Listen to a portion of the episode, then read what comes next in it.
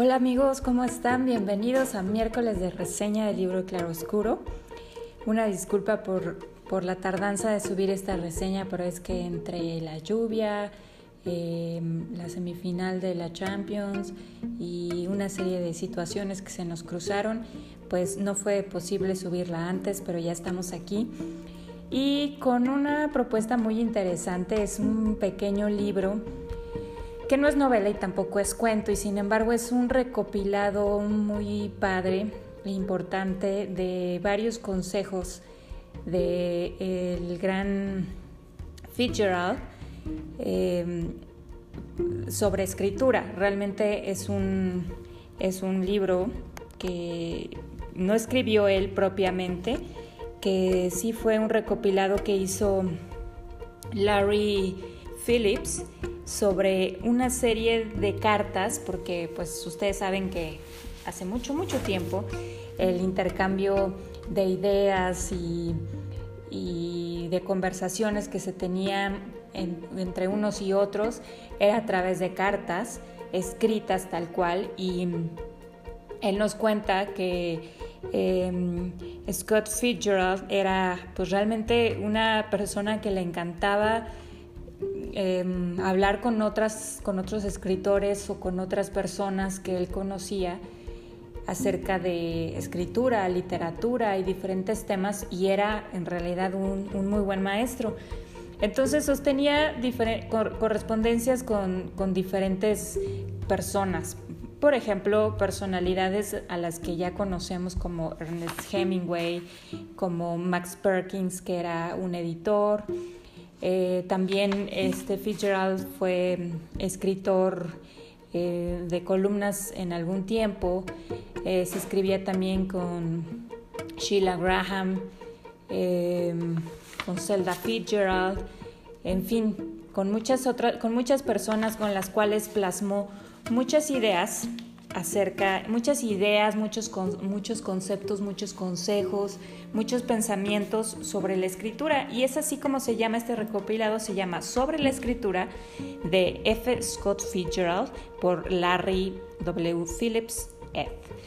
Y eh, está muy interesante, sobre todo si, si, si tú que nos escuchas eres pues un interesado de la escritura y lees porque te gusta escribir o escribes porque te gusta leer y, todo lo que lees te es relevante y entonces te inspira también a, escribir, pues este es un es un, un libro o un texto que te va a ser de mucha ayuda y si tú no escribes o estás interesado en hacerlo, pero probablemente te interesa la obra y, vida de, Fitzgerald porque sin duda pues es una, uno de los escritores más más grandes del siglo pasado y que, bueno, hoy, hoy en día pues es estudiado y, elegido por, por muchas, mucha, por, por el medio de la literatura por muchos años y, y pues es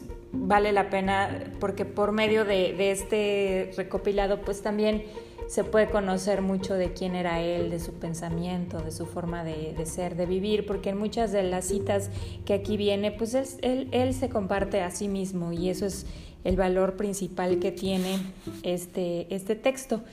Y bueno, está dividido, por así decirlo, como en 10 temas de los cuales él habla y opina. Este, y, bueno, vamos a hacerlo más o menos ágil y más o menos breve, sin, sin, realmente contarles todo para que no lo lean, pero vamos a hacer como un resumen breve de lo que, de lo que involucra este libro. Eh, el primer aspecto en, en el que entran es la tarea del escritor. Y bueno, el mismo Fitzgerald, este, ahí realmente este libro está, hecho de citas, de fragmentos de cartas que, mantuvo Fitzgerald con muchísimas personas. Eh, no voy a mencionar con cada una ni todas, obviamente, pero sí como sus, ideas más eh, importantes, ¿no? Pero hablando de la tarea del escritor como el tema central, lo que él dice es que el escritor primordialmente debe escribir para los jóvenes de su generación y los críticos de la siguiente. Claro, los maestros de la escuela de todas las generaciones posteriores, ¿qué es lo que está pasando con su obra hoy en día? Él escribió en su momento y haya sido leído o no, es el día que hoy, por ejemplo, un, prácticamente al siguiente siglo seguimos leyendo lo que él dice, todos sus libros, todos sus escritos y seguimos estudiándolo, su literatura, su estructura y todo lo que él hizo hasta su vida, ¿no? Entonces, eso es, eso es una de las cosas importantes que él dice sobre eh, la misión o la tarea que el escritor tiene cuando lo hace. También este, él dice que todo lo que se escriba debe dejar una impresión duradera en el ánimo del lector. A diferencia, por ejemplo, de lo que, de lo que hace la oratoria o la filosofía, que es inspirarnos en una actitud combativa, combativa y reflexiva, lo que debe hacer la literatura es dejarnos afectar nuestro ánimo de una forma importante. Eh, también dice que una de las maravillas de la literatura es que en ella uno descubre sus anhelos, que, sus anhelos son universales, es decir, no está solo en el mundo cuando el escritor vacía sus, sus, anhelos en una novela, en un cuento, y quien lo lee se, se, encuentra plenamente identificado. Esa es precisamente una de las tareas del escritor. Y bueno, dice muchísimas cosas más, pero finalmente creo que a lo que él apunta es a que eh, el escritor debe, debe buscar escribir o, transmitir o plasmar cosas que sean verdaderamente relevantes y que afecten más allá del, gusto o del tiempo que dedica el lector, sino tocar sus vidas, tocar sus almas, cosa que se me hace algo realmente extraordinario. El segundo tema es el carácter del escritor. Y, dice que el, escritor ve, más, ve cosas que nadie ve y, es capaz de describirlas con una mayor proporción de lo que ve. Es decir, eh, puedo estar viendo una manzana, pero el escritor está viendo algo mucho más allá, está viendo una fuente de alimentación, en fin, yo no sé, y a la hora de plasmarlo y escribirlo es algo que me da, me da una perspectiva a mí como lector que yo no, que yo no había visto antes. Y eso también está, está muy bien. Dice también que nunca se ha escrito una buena biografía de un buen novelista, ya que es imposible escribirla, ya que un novelista es demasiadas personas en una. Estamos hablando del carácter del escritor y normalmente, eh, no sé si, si ustedes piensan igual que yo, pero eh, de pronto que me da la impresión de que la mayoría de los escritores tienen vidas trágicas, vidas súper em, desenfrenadas y locas, la mayoría sufren de depresión, la mayoría también tienen problemas de alcoholismo o tienen relacionados con el alcohol alguna relación enfermiza y la mayoría de ellos termina suicidándose. Y es que eh, los escritores o el carácter del escritor es tan complejo, eh, es tan, tan amplio y tan variado, tiene un abanico de emociones y personalidades amplia. Y bueno, pues finalmente es una de las cosas que también él expresa en este sentido, que eh, pues es imposible llegar a desentrañar la vida de un escritor precisamente por ello, porque tiene múltiples facetas múltiples personalidades. Eh, ¿Qué más dice? Pues eh, también, o sea, eh, haciendo referencia a lo anterior, que mm, en el carácter del escritor está esta... él dice que es, es, necesario que un escritor o quizá un actor un deportista, ah, como que abre un poquito más el, pues las profesiones que, lo requieren y sin embargo, pues aplicado al escritor, necesitan a fuerza de un manager, una persona externa, ajena, que, que pueda visualizar objetivamente lo que él, lo que eh, escribe. Porque normalmente estas personas o estas personalidades no ven, no pueden ver realmente si, si lo que están haciendo es bueno o es malo. O sea, son poco, objetivos y son mm, duros críticos de sí mismos y de su trabajo y, también eh, suelen no creer en sí mismos. Así que eh, es parte, está en la naturaleza del escritor ser de esta forma, ser como, muy poco seguro de lo que está haciendo con su obra y con su, escritura. Y siempre necesitan a una persona al lado que los esté impulsando, que los esté enfocando, que los esté aterrizando, que los esté, em, eh, pues sí, de, cierta forma encaminando y guiando dentro del trabajo que pretenden hacer. Eh, y bueno, también habla que un escritor no, por lo general, no sucede, eh, no llega a ser un escritor hasta pasados los 25 años y quizá más, a veces pasados los 30, pasados los 40, pasados los 50, ya que un escritor necesita hacerse de, experiencias de vida para poder tener algo que escribir. Entonces, em, aunque seguramente todos aquellos interesados en escribir, porque él mismo lo menciona, comienzan escribiendo pues cuentos desde que son niños, etcétera, van desarrollando interés en todo ello. Sin embargo, él dice es preciso que un escritor tenga experiencias bastantes, ¿no? Tantas como pueda, eh, para que las pueda, para que las pueda escribir. El tercer tema es la escritura. Y, él nos dice que, ligado un poco a lo que acabo de decir sobre el carácter del, escritor que necesita experiencias, em, referente a la escritura, él dice, un escritor no desperdicia nada, es decir, de todo lo que se vive, em, hay que usarlo, ¿no? y, pues da este consejo, tienes que empezar por tomar notas una tarea que puede ocuparte la vida entera o varios años de tu vida.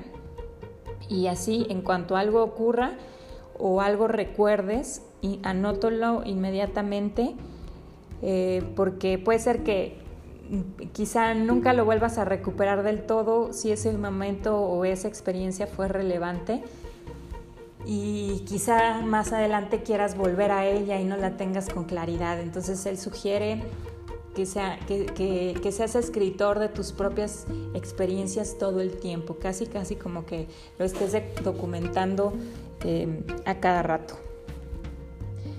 También habla de una cosa muy curiosa, es lo que les decía yo hace rato, este, por lo general los escritores tienen una relación muy cercana con el alcohol de alguna forma y, y él dice algo muy, muy así como se me hace muy muy puntual y muy pragmático, o sea, no, no, lo, no lo espiritualiza o lo poetiza como muchos otros lo hacen. Y él dice, podrás escribir un cuento borracho, ¿no? O, bebiéndote una botella, pero no una novela. Una novela necesita concentración, necesita estructura, necesita agilidad mental, necesita técnica y, y tú teniendo una mente embotada con el alcohol no lo puedes hacer. O sea, tienes que estar perfectamente lúcido, perfectamente con todas tus facultades para poderlo hacer y, no es buena idea que te propongas escribir una novela em, pues tomando, ¿no? Entonces, bueno, eso, eso consejo ahí se los dejo porque normalmente eh, la escritura está este, estrechamente relacionada con la bohemia, con que te fumes un puro, un cigarro y te eches una copita al lado y, pases en, una noche lluviosa de soledad y silencio y todas estas cosas ocurren así. Y él dice, a lo mejor un cuento lo puedes hacer, porque no requiere ni demanda este, mayor mayor mm, complejidad y sin embargo una novela necesitas dedicarte a, eh, trabajar en ello. Eh, y preparar un plan de trabajo. Necesitas eh, estructurar tus personajes, hacer un plan. Este, creo que incluso más adelante, que claro que es el siguiente, es, el siguiente tema, habla de la técnica y él da también ahí varios tips al, respecto. Entonces él sugiere, em, si tú quieres ser un escritor de novelas o quieres escribir una novela, es necesario preparar un plan de trabajo. Di cuánto tiempo va a durar, siéntate todos los días y cumple tu plan. Y eso me pareció extraordinario. Mm. Ah, bueno, exacto. Él, sugiere, o más bien él dice y comparte, las paredes de mi cuarto, mientras yo estuve escribiendo Suave es la noche, eh, estaban cubiertas de esquemas donde representaba las acciones de los personajes y sus historias. Y eso también me pareció padrísimo porque eh, es, como algo muy visual en donde tú puedes estar viendo de forma este, gráfica eh, tu, mente quizá, de que ya creaste un personaje y pretendes unirlo con el otro en algún punto. Y creo que es un ejercicio muy útil y muy una herramienta muy importante a la hora de ordenar los pensamientos y, darle precisamente a la novela pues una profundidad, un significado y ahí se pueden quizá llegar a ver muchas cosas. Eso fue también, me parece, un, un consejo muy útil. Nos vamos al cuarto tema que es la técnica. Y él nos dice que pues principalmente la mano de obra, ¿no? O el, el, principal ingrediente del cual se vale la novela o se alimenta, pues es eh, las propias experiencias. Él dice, mi novela es autobiográfica en cuanto al punto de vista, pero he tomado prestados episodios de la vida de todos mis amigos. Entonces, em, si a veces eh, los que de repente nos ha gustado o hemos estado interesados en escribir algo y, de repente decimos, pero pues de qué voy a escribir, pues es, es importante que parte de la técnica es mirar lo que tengo de material, es decir, lo que yo mismo he vivido y lo que sé de otros, aunque no se trata de escribir chismes, sino más bien de, de imaginar en las situaciones de otras personas que podrían pasarle a personajes ficticios, cosas por el estilo. También nos dice acerca de la técnica que es un, es un vicio, una tentación muy grande para un escritor que ha leído bastante o que ha sido muy estudioso y que ha logrado tener un vocabulario muy vasto y muy amplio y que usan palabras que pues el común de la gente no las usa y no las entiende. Entonces eh, lo que él dice es, te van a criticar tanto las personas que no van a entender esas palabras como las personas que sí las entienden y a lo mejor te pueden decir que abusaste de ellas o las ocupaste mal. Entonces, él sugiere que para escribir una prosa eh, uses la expresión más sencilla que puedas eh, utilizar. Que solamente hay dos excepciones para ocupar lenguaje rebuscado y es o la necesidad de evitar una repetición, o usar una palabra que ya dijiste en, en una frase anterior, o bien la necesidad de crear un ritmo diferente o, obedeciendo al ritmo que estás dándole tú a la escritura. Entonces, solamente en, esos dos casos es importante que tú ocupes esas palabras que realmente son bastante complejas y si no, mejor evítalas y escribe lo más sencillo que puedas hacerlo. También nos habla de... Em, que de lo que se escribe debe de ser algo en realidad eh, original. Él dice, de los libros no se aprende más que al ritmo y de la técnica. Y realmente eh, lo que tú debes hacer es enfocarte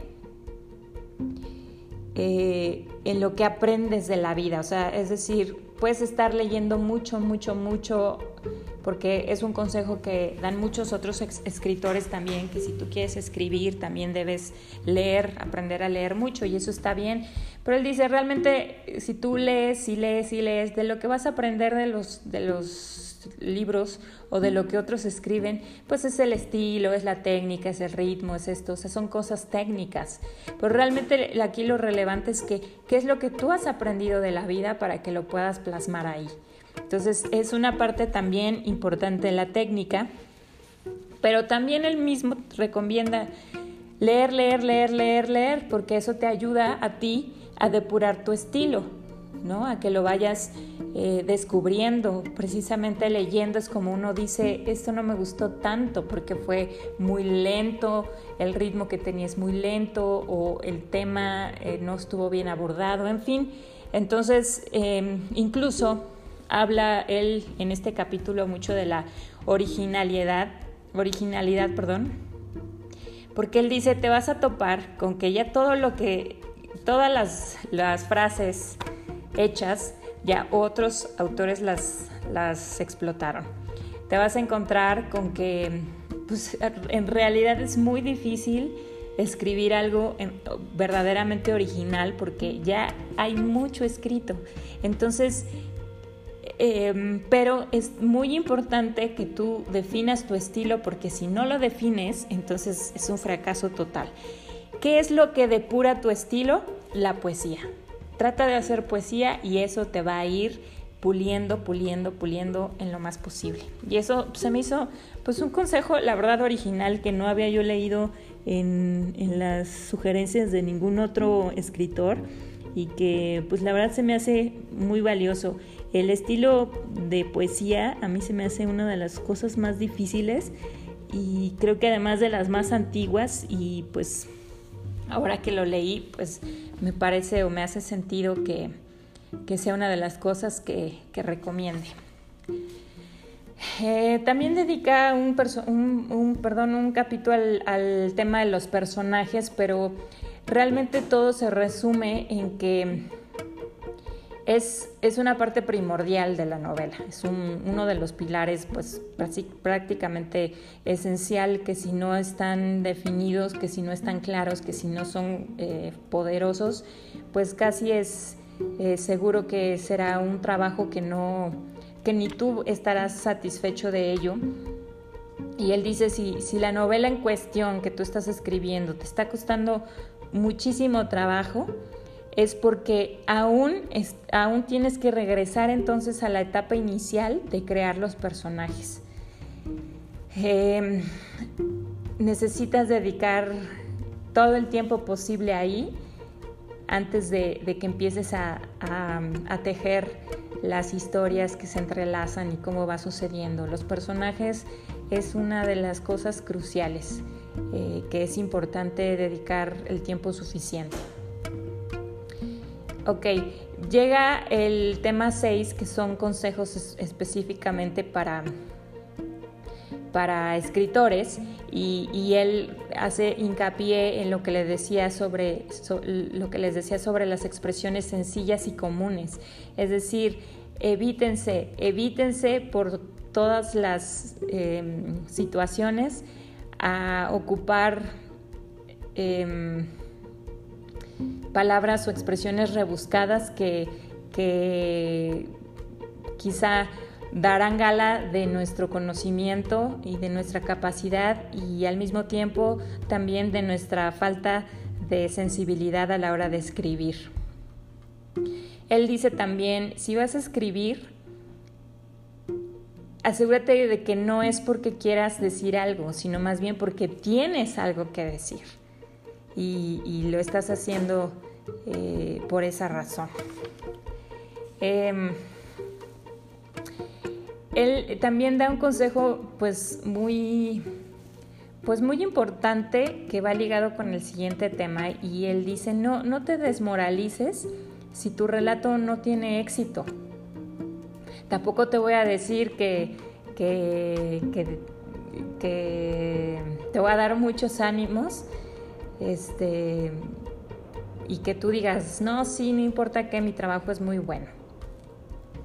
realmente si quieres triunfar vas a tener que salvar algunos varios obstáculos y aprender de tu experiencia, que es pues quizá puede traducirse como el, el fracaso es el mejor maestro, si te, si te si en algo fracasas, vuélvelo a intentar y vuélvelo a intentar y ser perseverante. Eh, pero él dice, es que en realidad ser escritor no basta con desearlo. Si tienes algo que decir y crees que nadie lo ha dicho hasta ahora, debes sentir ese algo con la suficiente intensidad para encontrar un modo igualmente original de decirlo, es lo que les decía yo hace rato. Y es muy difícil ser original ya que hay tantas cosas escritas, sin embargo, lo que sí va a ser único y diferente es que tú lo vas a decir, diferente a quien sea. Así que lo que tengas que decir y el modo de decirlo se fundirán tan íntimamente como si hubieses concebido las dos cosas juntas. Entonces, eso también me parece algo muy importante. Creo que em, los que son aspirantes a escritores o los que lo son de forma anónima siempre tienen la expectativa de escribir algo tan grande como lo escribió Fitzgerald o como el que lo escribió Hemingway o así no sé quién, sea su, su autor favorito. Y debemos entender, uno, que nos va a costar trabajo y dos, que sí, sí es importante buscar, tratar de buscar y permanecer en el intento de, comunicar lo que se quiere decir y eh, en el modo de decirlo, pues también está el, el chiste. Entonces también es, otra de, los, de los consejos que, él comparte con nosotros. Y es relacionado con el siguiente tema, que es la crítica. Eh, hay infinidad de citas y de cartas que él intercambia con, con, eh, pues con diferentes personas. Y, y, él dice, ¿has conocido algún escritor que acepte tranquilamente y sin rechistar una crítica negativa justa? No, es como retórica. Realmente eh, la crítica es una situación con la que el escritor tiene que lidiar todo el tiempo. La crítica personal, la crítica externa, la, la crítica pues de los allegados, la crítica de los, de los lectores comunes, la crítica de los, las editoriales, la crítica de los críticos y y pues él, o sea, dice, no hay, no hay forma, no hay forma justa de lidiar con esto. O sea, realmente, eh, si has de enojarte, enójate, si has de tomarlo en cuenta, tómalo en cuenta, si has de ignorarlo, ignóralo. Pero algo muy importante es no dejes que la crítica destruya tu, tu intento de, de ser escritor. Que por eso les decía, está muy relacionado con, el consejo anterior acerca de que hay que librar muchas batallas y principalmente pues y bueno la crítica sin duda es una de ellas y hay que superarla. Finalmente en grandes rasgos en eso se resume. Después habla de Fitzgerald como crítico porque finalmente él a lo largo de su vida pues le tocó también ser pues lector de otros escritores, impulsador, eh, como les decía yo, él intercambiaba cartas con otros este, escritores como Hemingway acerca de sus propias obras, de las de él y las de Hemingway así, y él daba sus propio, su propio parecer. Y en la mayoría de las críticas que él hacía para con otros era bastante benévolo, es decir, muy positivo. Él decía, saben, esta eh, eres brillante, me gusta mucho cómo lo haces, me gusta mucho tu estilo y también en, muchas críticas que, a lo mejor no eran tan buenas, por ejemplo tiene una crítica donde habla de, esta obra de lo que el viento se llevó y él decía que, le causaba mucha tristeza ver que la gente decía que, era, que era la gran obra cuando pues realmente se parecía a otras, cuando no tenía originalidad en la, forma de ser contada y, que no tenía muchas cosas realmente grandiosas y sin embargo que él creía que realmente tenía, o sea, era lo que lo, tuvo mucho éxito porque estaba magistralmente eh, contada. Entonces, eh, dentro de la crítica, eh, digamos, constructiva, también podía dar, este, elogiar y ver los puntos buenos y agradables de, la obra que en su momento pues estaba hablando. Y, y para él mismo también había crítica y sin embargo pues él eh, también en, un, en una de, las, de sus citas expresa que pues que era también un trabajo suyo poder ser objetivo y decir, él mismo decía del Gran Gatsby que fue su mejor obra, dice, la escribí en notable diferencia de todo lo que he escrito hasta ahora y creo que así es y sin embargo él decía, yo sé que todavía me falta mucho por, por llegar a ser como, como escritor o por, por mucho de poder ser uno de los mejores escritores. Entonces al mismo tiempo que que no se creía más de lo que él era, tampoco se creía menos. Entonces es importante que, que como crítico de otros o como crítico de uno mismo uno aprenda a desarrollar la objetividad y, ver con, ella pues lo que se está leyendo ¿no? de, este, de esta forma. Eh, también, saben, da un, muy buen consejo que, tampoco había yo leído de ningún otro y él dice, háganme el favor de no dejar, de, no dejar los grandes libros a medio leer. Em, si tú haces eso, no sacarás ningún provecho de ellos lo vas a estropear para ti. Y él mismo, o sea, dice, ¿no? Hiciste mal en empezar Guerra y Paz, que es un libro de hombres y tal vez te interesara más adelante, pero deberías terminar los de Daniel Defoe o los de Samuel Bolter. No te puedes permitir desperdiciar las obras maestras porque no hay muchas. Entonces, pues más bien que pienso que eh, es como la invitación a poder leer aquello que, o sea, es la invitación constante de un escritor a que siga uno leyendo, ¿no? Pero más que eso también a buscar aquellas que, aquellas obras que por alguna razón son consideradas grandes.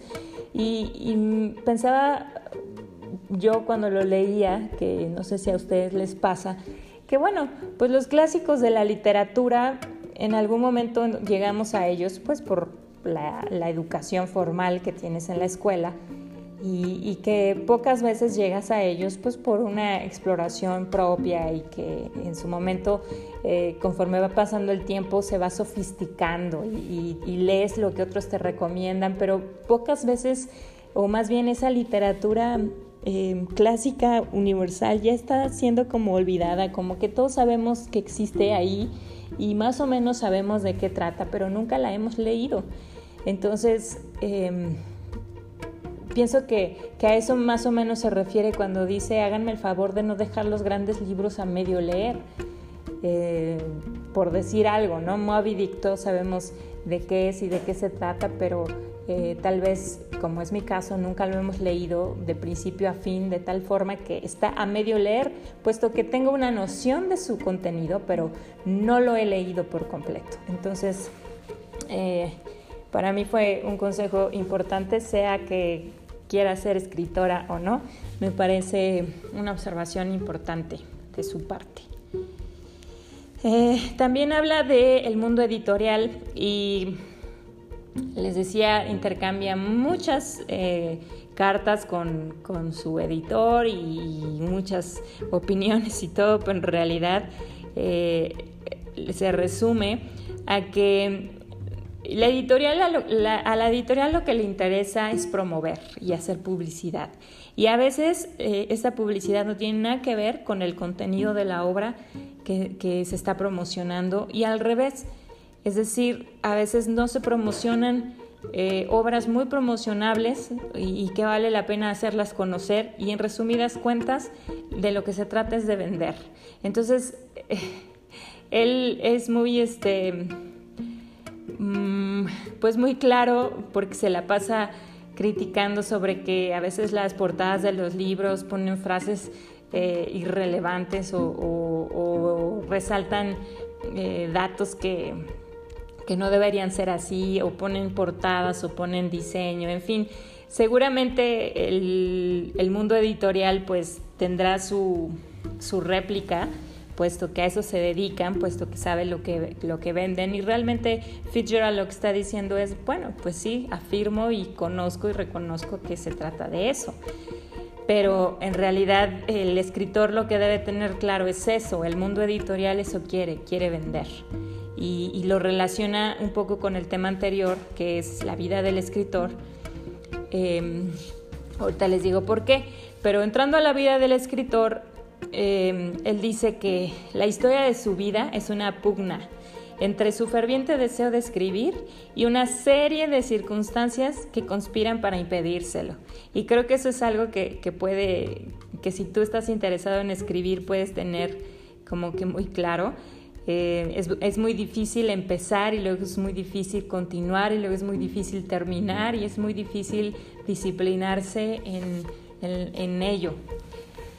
Eh,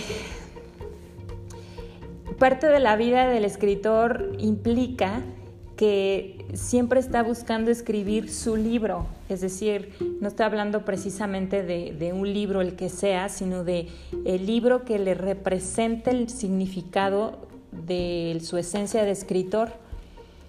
Y entonces dice, a veces la vida del escritor es escribir cuentos que vendan, escribir eh, cosas que, en pedido, ¿no? Eh, cosas que precisamente las editoriales venden y que lo que vende pues deja dinero y entonces con el dinero que recibes de ello es que tú te permites realmente escribir para lo que naciste para escribir. Es decir, hay un libro que siempre eh, que es que es necesario que escribas y que